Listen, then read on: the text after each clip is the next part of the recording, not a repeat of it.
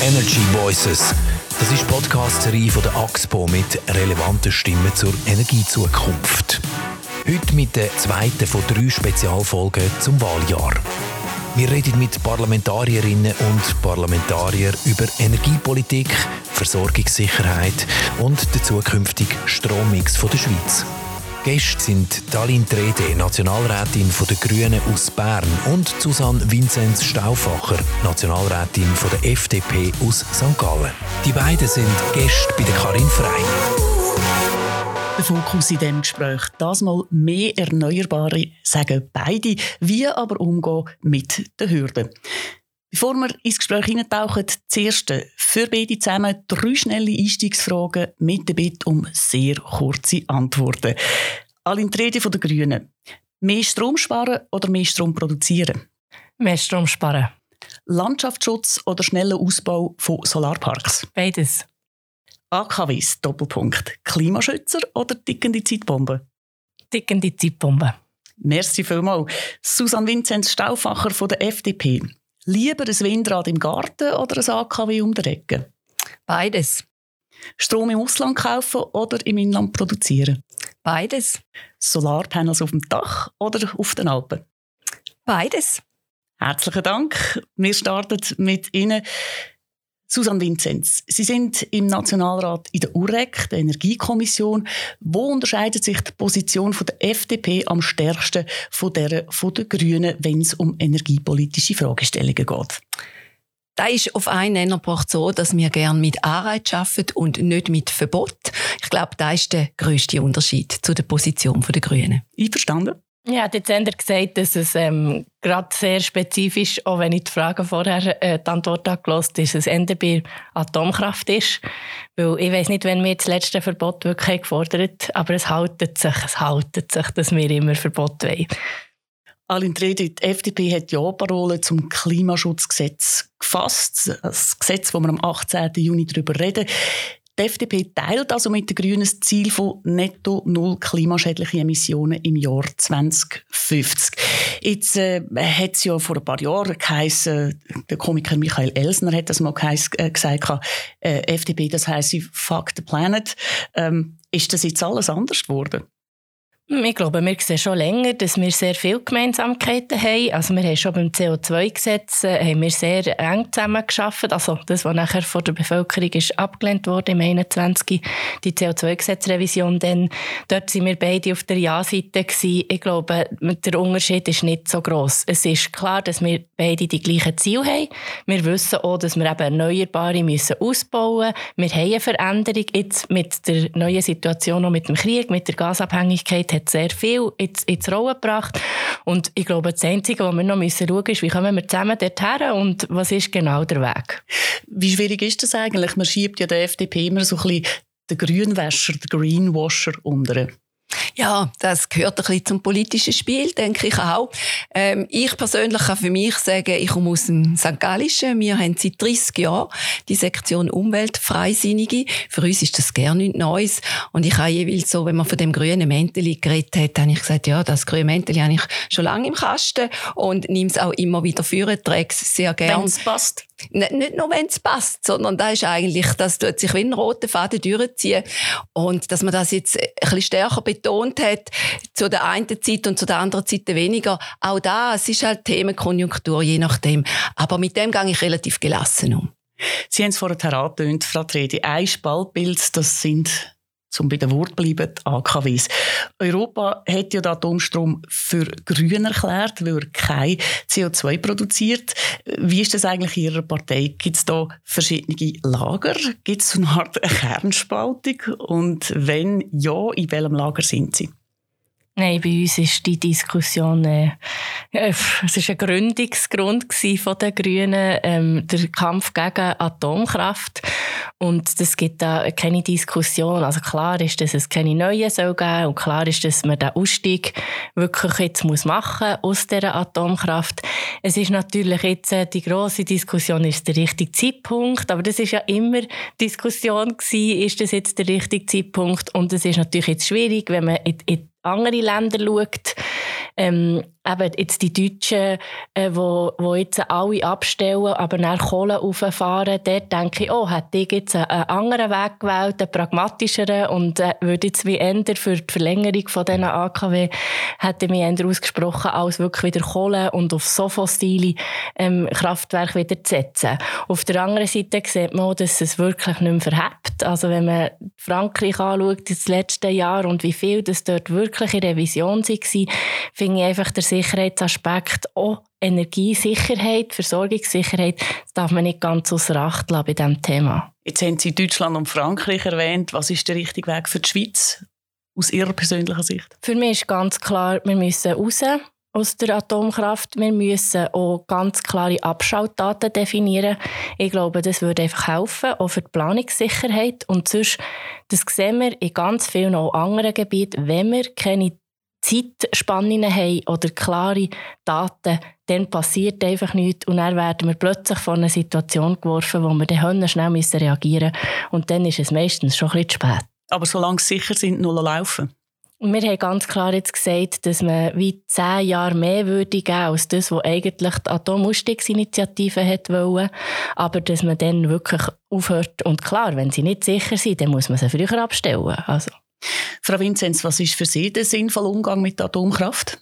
Der einzige limitierende Faktor für mich ist die Sicherheit. Also ich ähm, wende mich klar gegen ein definitives und dann auch Abschaltdatum, wo durch alle Böden jetzt einfach muss verteidigt werden.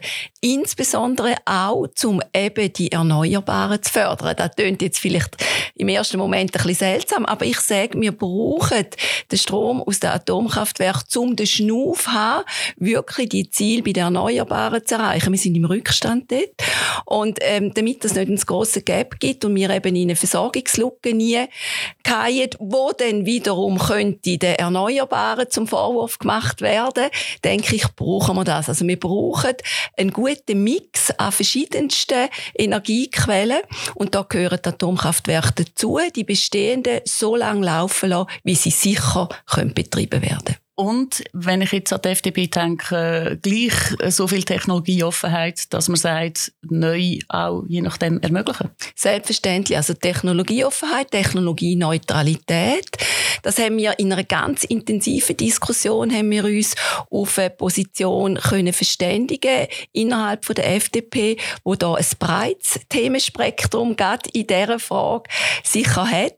Und für uns ist klar, wir möchten Türen für neue Technologien und da ist jetzt Stichwort ähm, Kernfusion nicht Kernspaltung, sondern Kernfusion, die möchten wir selbstverständlich, die Tür möchten wir offen behalten. Also da ein ganz klarer Unterschied. Ja. ja.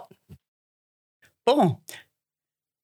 Ökologische Anliegen und Landschaftsschutz. Oder wenn man jetzt sagt, gut, äh, Atomkraft ist es nicht, jetzt auf der Seite der Grünen, der Landschaftsschutz steht ja dann der Erneuerbaren je nachdem auch im Weg, Frau Tredi, als Umweltwissenschaftlerin. Wo würden Sie nachgeben? Wo tut es besonders weh, wenn Sie sagen, ja, es braucht halt gleiche Infrastruktur und wo müssen Sie über Ihren Schatten springen? Also ich glaube, Diskussion über den Schatten springen, das mache ich etwa jeden Tag, mindestens einmal. Ähm, es ist ich finde, die Diskussion ist so ein bisschen eben auf das, ja, ihr wollt alles verhindern. Ähm, jetzt, jetzt, wo wir doch würden schon mal ausbauen, dann können wir wieder verhindern. Und das Schade ist, also Susanne hat es vorher auch gesagt, auch mit dem erneuerbaren Ausbau, wir sind wirklich einfach hinten drin. Und so sind wir das mit ganz vielen Themen. Wir hätten so viele Chancen gehabt, die so viel billiger auch wäre wenn wir irgendwie vor zehn Jahren halt hätten irgendwie geschaut, wie können wir mehr erneuerbare und eben weniger fossile und weniger weniger Abhängigkeit vom Ausland. Jetzt, glaube ich, sind wir an einem Punkt, wo wir auch sehr gut haben zusammengeschafft im Parlament. Wir haben ein dringliches Gesetz gemacht, dass man eben Wasserkraft ausbaut, dass man wirklich erneuerbare Energie muss ausbauen muss. Was ich einfach denke, ist, wo wir wirklich müssen schauen ist mit dem Solar. Jetzt reden alle von den alpinen Solaranlagen und dort wird es eine Diskussion geben zwischen Biodiversität, Landschaftsschutz, Heimatschutz. Das ist eine grosse Diskussion. Und was ich nicht verstehe, ist warum gehen wir wieder in die Konfliktzone eigentlich, wenn wir ganz viele Orte hätten, wie Infrastrukturen, wie Dächer, ähm, wo einfach da sind, wo niemandem wehtun, wo auch unsere Landschaft nicht würden beeinträchtigen. Und reden zuerst mal dort drüber, machen vorwärts. Und ich, ich wäre mich nicht grundsätzlich gegen alpine äh, Solaranlagen, überhaupt nicht, aber wir müssen schauen, was ist unsere Auenlandschaft zum Beispiel wert, was ist unsere intakte Natur wert und das hat eben auch einen Wert. Es ist nicht einfach so, dass man es nachher einfach kann, kann gehen und nachher findet, ja, ja gut, dafür haben wir jetzt mehr Strom. Also Sie hätten bei der dritten Frage von der Frau Vinzenz gesagt, bei Solarpanels auf dem Dach oder auf den Alpen lieber auf dem Dach, so höre ich das. Ja. Jetzt, äh, ich meine, Frau Vinzenz, wenn man sich dann vorstellt, äh, keine AKWs oder zumindest in näherer Zukunft keine neue, weil einfach Technologien noch nicht so weit sind. Gleichzeitig will man netto null. Da muss man sich ja schon vergegenwärtigen, dass äh, ein paar Felswände mit Solarpanels zugepflastert sind. Es gibt ja so Visualisierungen, zum Beispiel bei Disentis. Das kann einem durchaus verschrecken. Ja, das verstehe ich auch, dass einem das verschreckt. Und es gibt so Visualisierungen, die einem wirklich schudern. Das ist, das ist definitiv so. Aber vielleicht gerne nochmal zurück auf die Einstiegsfragen, die Sie gestellt haben. Ich habe mich selber an mir gewundert, dass ich dreimal beides sage. Ich bin sonst sehr entscheidungsfreudig, aber ich habe sehr bewusst beides gesagt, weil das ist auch meine Haltung da, dass man eben sowohl als auch. Ich glaube eben nicht, dass man nur auf eine Schiene sollten und dürfen setzen, sondern dass wir so breit wie möglich sind. Das auch im gleichen Thema inne. Sie haben jetzt Solar klar angesprochen. Also ich bin klar der Meinung, dass wir im Unterland, Mittelland wirklich müssen die geeigneten Flächen ausnutzen. Da hat es noch grosses Potenzial. Wo sehen Sie es? Also da sehe ich vor allem beispielsweise in der Landwirtschaft die, die schüren Dächer. Da gibt es noch so viele Dächer, die eben das noch nicht haben, wo ich denke, wo auch von der Sonneneinstrahlung her gut jetzt auch ausgerichtet sind, aber dann natürlich auch an Infrastrukturbauten entlang von Autobahnen beispielsweise, Parkplätze, die könnten überdacht werden.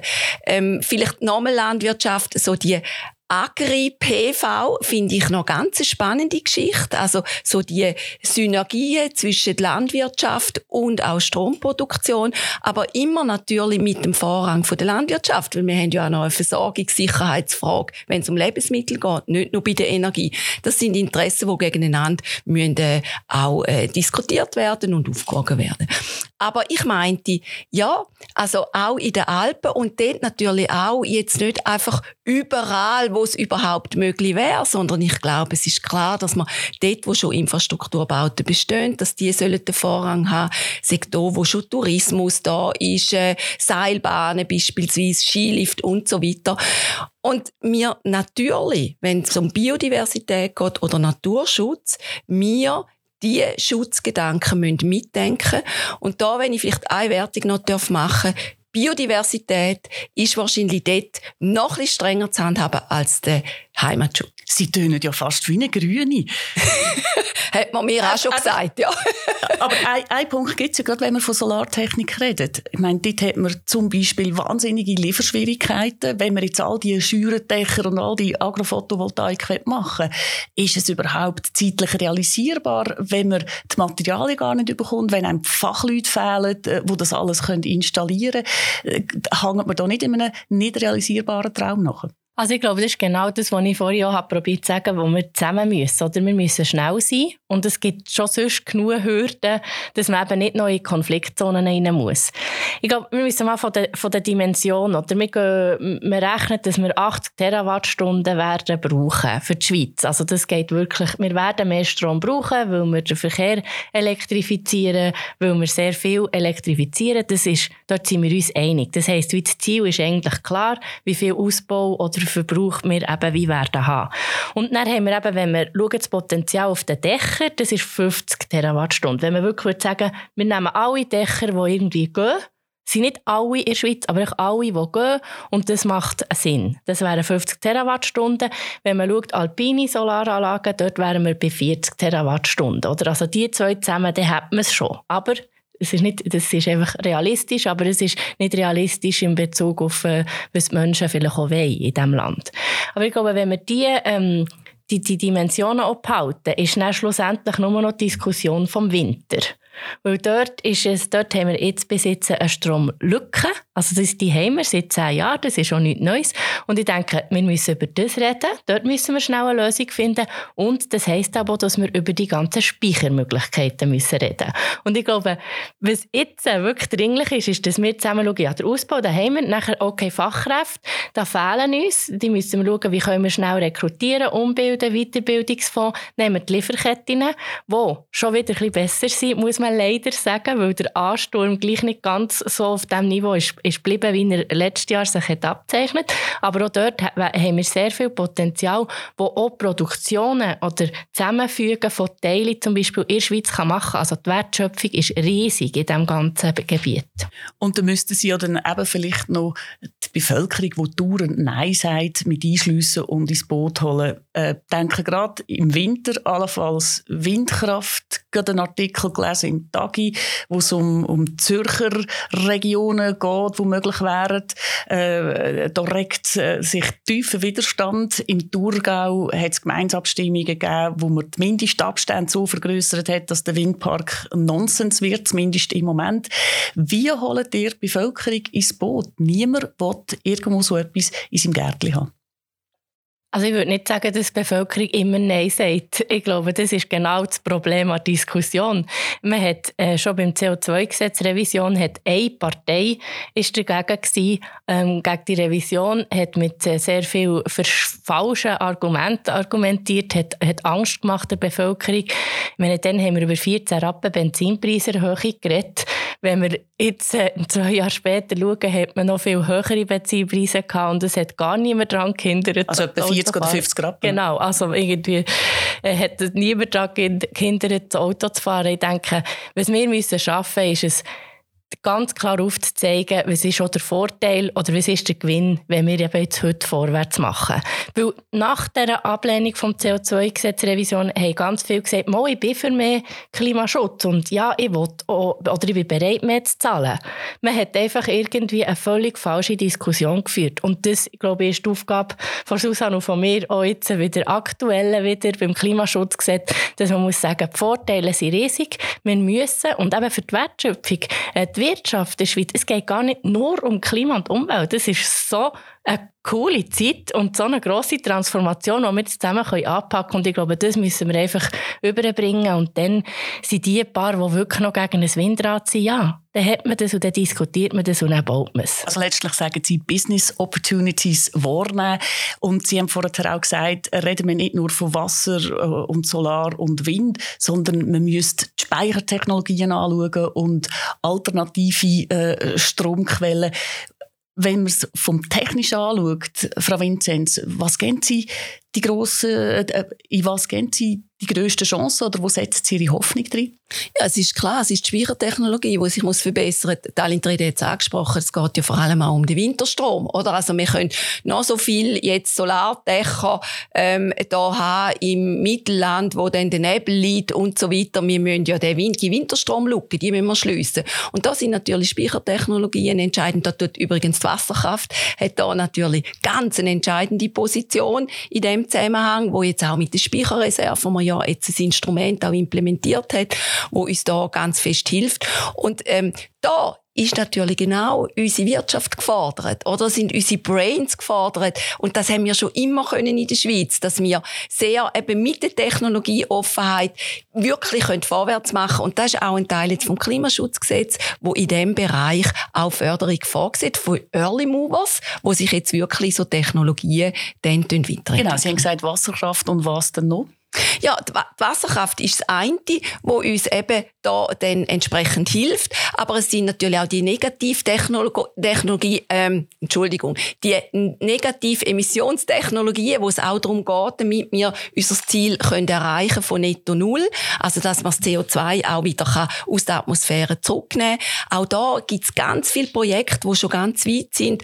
Da sind wir in der Schweiz wirklich an einem guten Ort mit ganz viel sehr ähm, innovativen und intelligenten Forscherinnen und Forschern. Also Forscherinnen und Forscher sind da, müssen wir noch politische Rahmenbedingungen das anpassen? Das sind wir dran, ja, welche, entsprechend. Konkret, also wir haben jetzt beispielsweise mit dem Klimaschutzgesetz haben wir einen Bereich, eine Massnahme drin, dass man eben Innovationen in diesem Bereich kann fördern kann. Das ist auf sechs Jahre ausgelegt. Da geht es darum, dass die, die sich schnell bewegen, auch entsprechend die Förderungen bekommen. Also ich glaube, das ist ein extrem wichtiger Punkt, weil wir haben aktuell also wir haben ja noch andere Baustellen mit der Schweiz.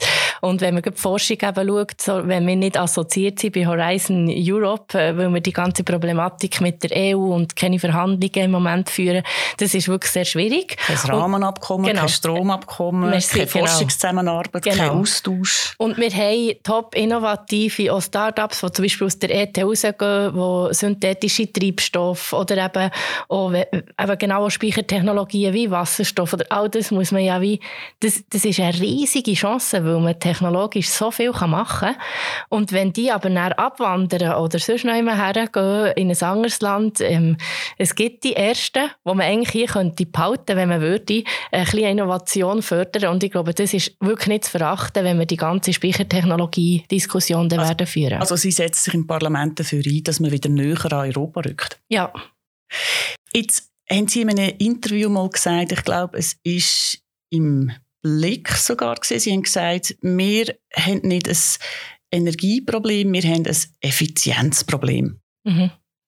Also ich, ich, glaube auch, die, die Diskussion, die wir jetzt führen, zeigt auch, dass wir, eben, wir reden jetzt über Ausbau, Technologie, Innovation, das ist mega wichtig und das ist positiv und das ist auch etwas, wo, wo man sehr einfach erklären kann und eben wenn man muss eine Bevölkerung ins Boot holen ist das wichtig. Das andere ist eben der ganze Strom, den wir brauchen, oder auch die Energie, die wir brauchen, die eigentlich unnötig ist. Oder wenn wir einfach ineffiziente Geräte haben, dass wir dort unbedingt müssen schauen müssen. Und der Vorschlag von uns Grünen war dort, dass man eben Auktionen macht, also die, die wirklich also Susan hat vorher gesagt, wir haben jetzt äh, mit, über die Wasserreserven ja, ähm, haben diskutiert im Parlament. Das, das wird man oder wird man irgendwie eine Lösung finden, dass die grossen Energieunternehmen müssen einen gewissen Teil Wasser behalten, damit wir den im Winter brauchen können. Aber es gibt auch ganz viele ähm, Unternehmen, die schon letztes Jahr und vorletztes Jahr wie geholfen und gesagt ja, ich kann so und so viel Prozent einsparen und das dann wie im Markt geben, weil ganz viel von dem Strom, auch Wasserstrom, ist bereits verkauft. Und mit Auktionen könnte man wirklich schaffen, dass, dass auch die Effizienz, also die Einsparung von Energie einfach verbessert wird. Und all diese sättigen Instrumente, glaube ich, müssten wir schon noch im Mantur lassen. In der neuen Vorlage sind ein bisschen drin, aber dort müssten wir noch viel mehr machen. Also unser letzter Gast im Energy Voices Podcast, Alan Schilly, hat gesagt, das, wo äh, das Parlament jetzt da sich zum Ziel gesetzt hat, was man könnte einsparen sei kein grosser Wurf. Man könnte bis zu 25 Prozent sparen. Hat er recht?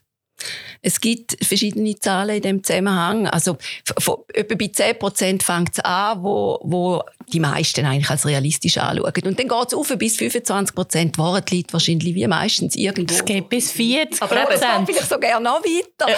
Ist, ist es eine mutlose Aktion vom Parlament? Nein, ich denke nicht, dass sie mutlos war, aber sie ist jetzt vielleicht nicht äh, speziell ambitioniert gewesen. Ich glaube, da dürfen wir durchaus sagen, man hat sich da sehr realistisch wollen, auch entsprechend committen. Aber ich denke auch, da ist das Potenzial da, definitiv.